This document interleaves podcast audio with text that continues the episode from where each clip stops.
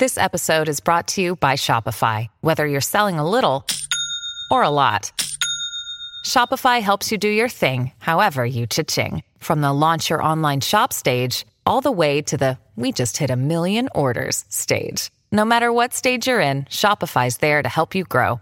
Sign up for a $1 per month trial period at shopify.com slash special offer, all lowercase.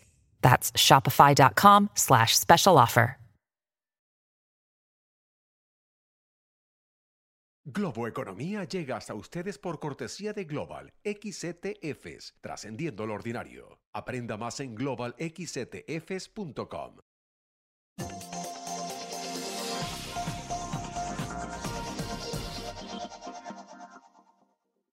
Hola, ¿qué tal? ¿Cómo están? Soy José Antonio Montenegro y esto es Globo Economía. Hoy dedicando todo nuestro tiempo a hacernos una pregunta especialmente interesante. ¿Deberían encaminarse las Américas desde Canadá a Tierra de Fuego hacia una unidad económica al estilo de la Unión Europea? La respuesta inmediata y entusiasta para muchos es que evidentemente ese sería un movimiento ganador e inspirador de una nueva hoja de ruta acorde con los tiempos.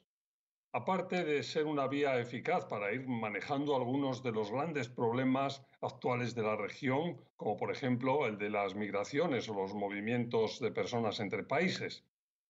Puede parecer una utopía o alejado de la realidad, pero curiosamente en la reciente cumbre de las Américas, por muchas razones convertida en agua de borrajas con escasos resultados prácticos, el subtexto de muchas de las conversaciones y de las disquisiciones entre representantes tanto del sector público como del sector privado fue justo ese, hablar de una integración económica de la totalidad de los países del hemisferio, eh, que empezara con la fórmula que tienen Canadá, México y Estados Unidos, y que luego siguieran más lejos en planteamientos más ambiciosos hasta llegar a un tipo de integración como la de la Unión Europea. Por supuesto, con un plan y un calendario realista, pero también con la determinación de ir hacia donde se debe ir o se desea ir.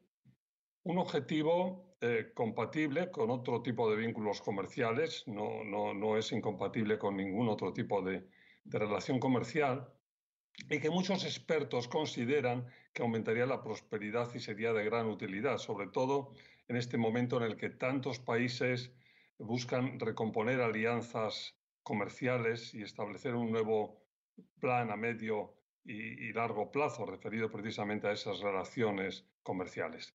Las recientes tensiones entre Rusia y el bloque de las democracias del mundo ha evidenciado que hay que reforzar la confiabilidad de nuestros socios comerciales y en ese contexto el hablar de un mercado común americano puede tener mucho más sentido y oportunidad de lo que podemos imaginar a primera vista. Pero vamos a hacer una pausa rápida y al volver intentamos eh, profundizar, buscar respuestas a esa pregunta de qué tan recomendable y quizás probable pueda ser la idea de un mercado común hemisférico algo que vamos a hacer con la ayuda de mi invitado hoy, José González, socio director de GCG Advisors. Enseguida, aquí en Globo Economía.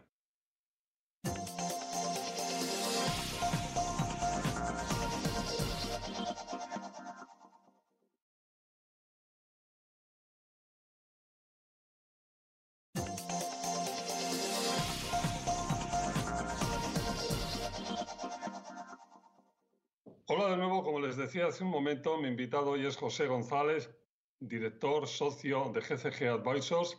José, bienvenido como siempre a Globo Economía, un placer tenerte con nosotros. Encantado, José Antonio, un placer estar nuevamente en el programa. Y, especialmente eh, encantados de poder tratar este tema que tiene mucho de disquisición, de reflexión, de, meditación casi, pero que es tremendamente, mm, yo creo que motivador en muchos sentidos. El, el hablar de si eh, puede ser posible y en un tiempo razonable un mercado común hemisférico. Eh, en la reciente cumbre de las Américas yo comentaba en mi introducción, bueno, que no ha sido precisamente una cumbre muy exitosa en consecuciones, pero que se ha hablado mucho en el, subtexto de muchas reuniones, tanto públicas como privadas, de este tema. Es así, ¿no?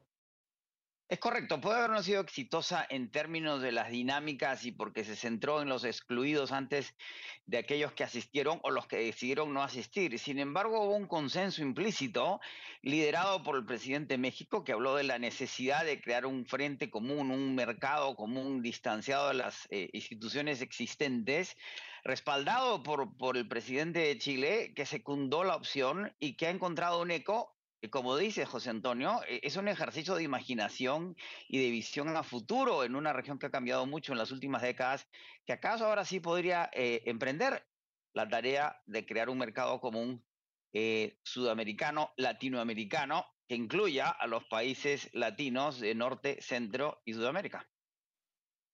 Está claro, y que hay que empezar diciendo que no excluye ningún otro tipo de relación comercial en otras direcciones, con Asia, con Europa, con... O sea, es un mundo abierto, pero es decir, eh, eh, reforcemos nuestro strength, nuestros puntos fuertes, empezando a hacer un tipo de, relación pragmática que parta de lo económico y que luego vaya mucho más lejos. Así es, ¿no? Es esa, esa, esa reflexión que entusiasma a muchos.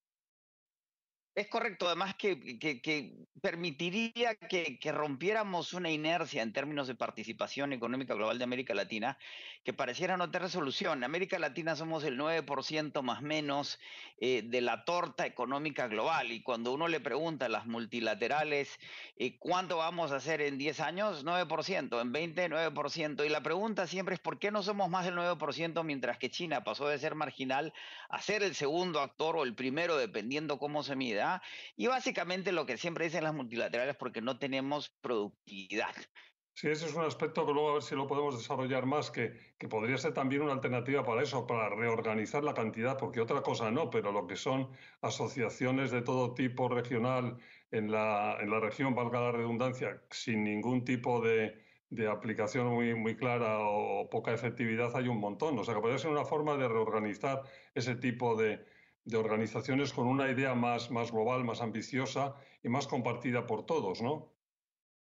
Y correcto, y más contemporánea. Recordemos que uno de los primeros acuerdos regionales fue el, eh, la Junta de Acuerdo de Cartagena, lo que, se, lo, que se llama la Comunidad Andina de Naciones, pero eran acuerdos proteccionistas eh, eh, que se crearon hace décadas con una idea de sustitución de importaciones, que siguen existiendo con, con deficiencias, o sea, tenemos el, la CAN, el Mercosur, la Alianza del Pacífico, la CELAC, el Parlatino, la OEA, hemos ido creando piezas disímiles con doctrinas del siglo XX que necesitan modernizarse al siglo XXI, no necesariamente ser descartadas, sino rearticuladas rediseñadas, relanzadas como fue y señaladas el proceso europeo eh, que empieza en 1951 con los acuerdos de París eh, de la Comunidad Europea del Carbón y el Acero, se refuerzan con los acuerdos iniciales de la Comunidad Europea de Acuerdos Atómicos, lo que se llamaron los Tratados de Roma del 57, y terminan en los acuerdos de, Maastricht del, de 1993 que consolidan la Unión Europea. Ese debería ser un proceso, y creo que es lo que están pensando los, los presidentes de México y Chile, ¿eh? y que hoy día en la medida que América Latina entre en una suerte de neoprogresismo, como el que propone el presidente Biden en los Estados Unidos, como el Estado del Bienestar Europeo, desde una nueva socialdemocracia, se podría consolidar esa voluntad política para consolidar esos acuerdos y prepararnos por un siglo XXI que tiende a favorecernos nuevamente en la región. Ese es efectivamente el punto de referencia del que más eh, se habla y cada vez más decide seguir un proceso similar al del mercado común europeo original mercado común europeo cuando empezó, como dices, en los años 50 en Europa, que, por eso no tiene por qué ser un proceso rápido, sino un proceso con toda la lentitud que haga falta, pero que vaya resolviendo muchos problemas de la región. Vamos a tenernos que ir a una pausa, lo hacemos, pero cuando volvamos nos enfocamos precisamente en este paralelismo con el caso del mercado común, el histórico mercado común europeo. Sigan con nosotros, Globo Economía.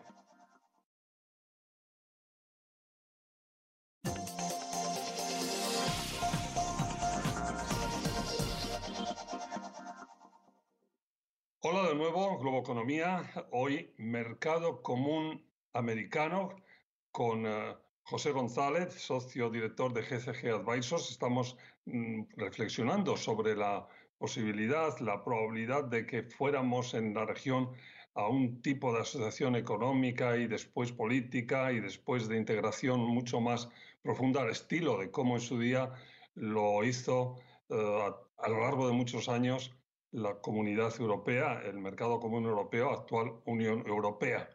Eh, José, ese paralelismo es importante porque lo que empieza como una eh, asociación económica, como explicabas tú antes, y, con incluso algunos materiales, solo el acero, pues termina siendo casi como un gran país, ¿no? Desde, en el que los ciudadanos van de, una, de un país a otro sin ningún tipo de problema y cada vez es más eh, una especie de Estados Unidos europeos, ¿no?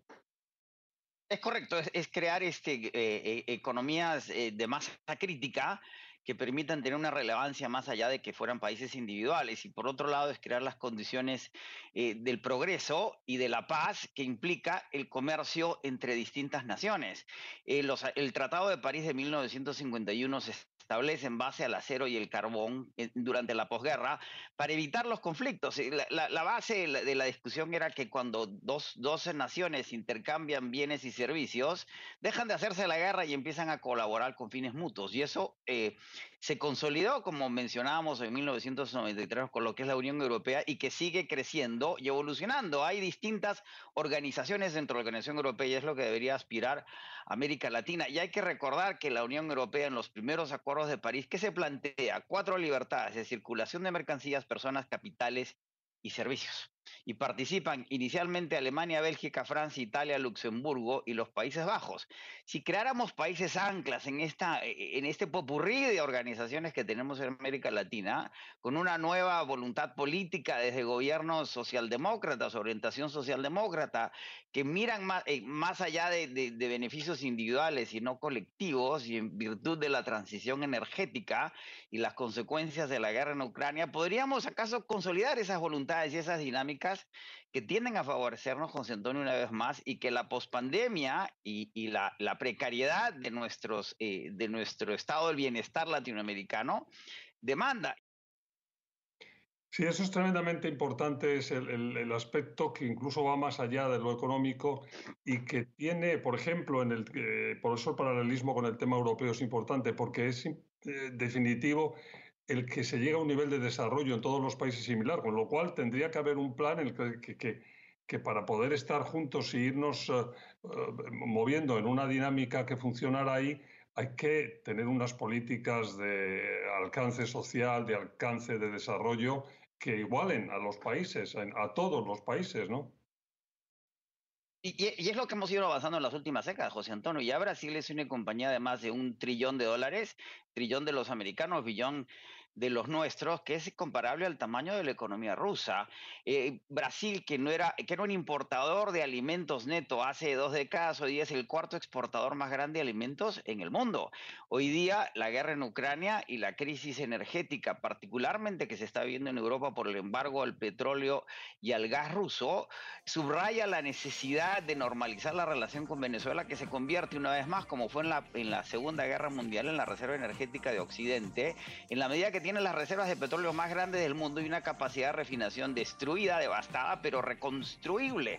Lo mismo que, Argentina como el granero de Occidente. Bueno, déjame que nos vayamos a una pausa, nos vamos a una pausa y cuando volvamos nos ocupamos del el timing, porque este momento en el que están pasando muchas cosas muy concretas en el mundo puede ser apropiado para iniciar, para empujar este tipo de ideas. Sigan con nosotros, Globo Economía.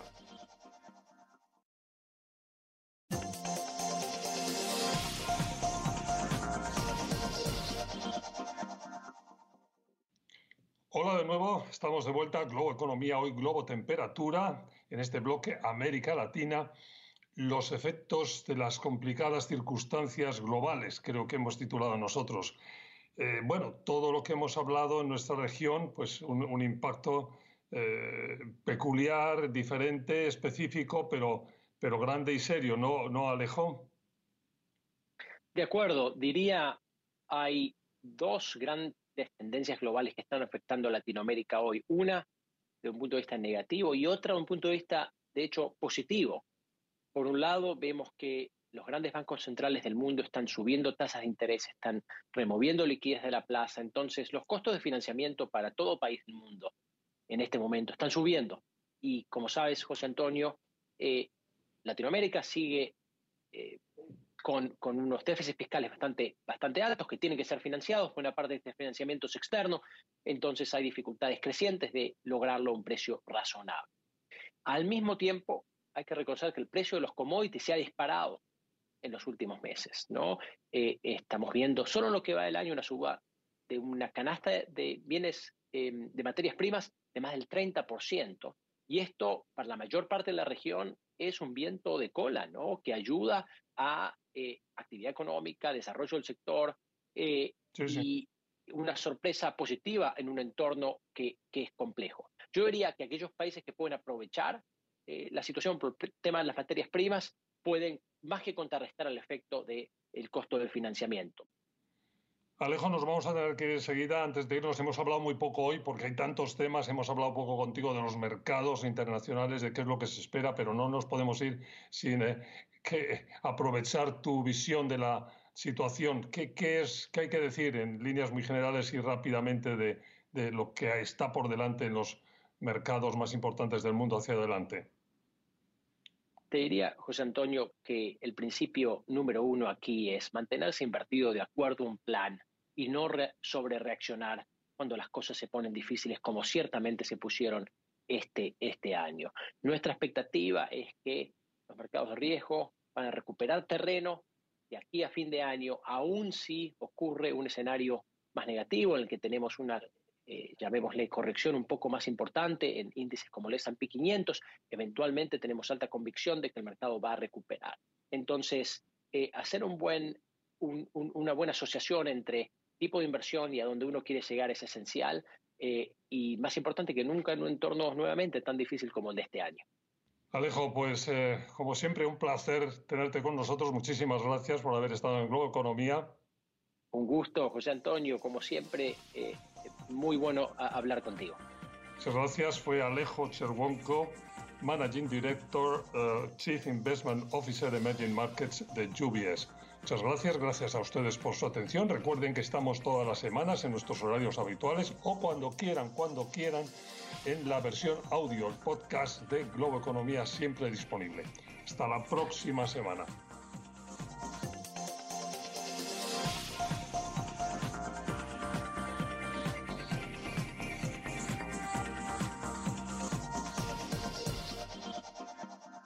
Globo Economía llega hasta ustedes por cortesía de Global XTFs, trascendiendo lo ordinario. Aprenda más en globalxtfs.com.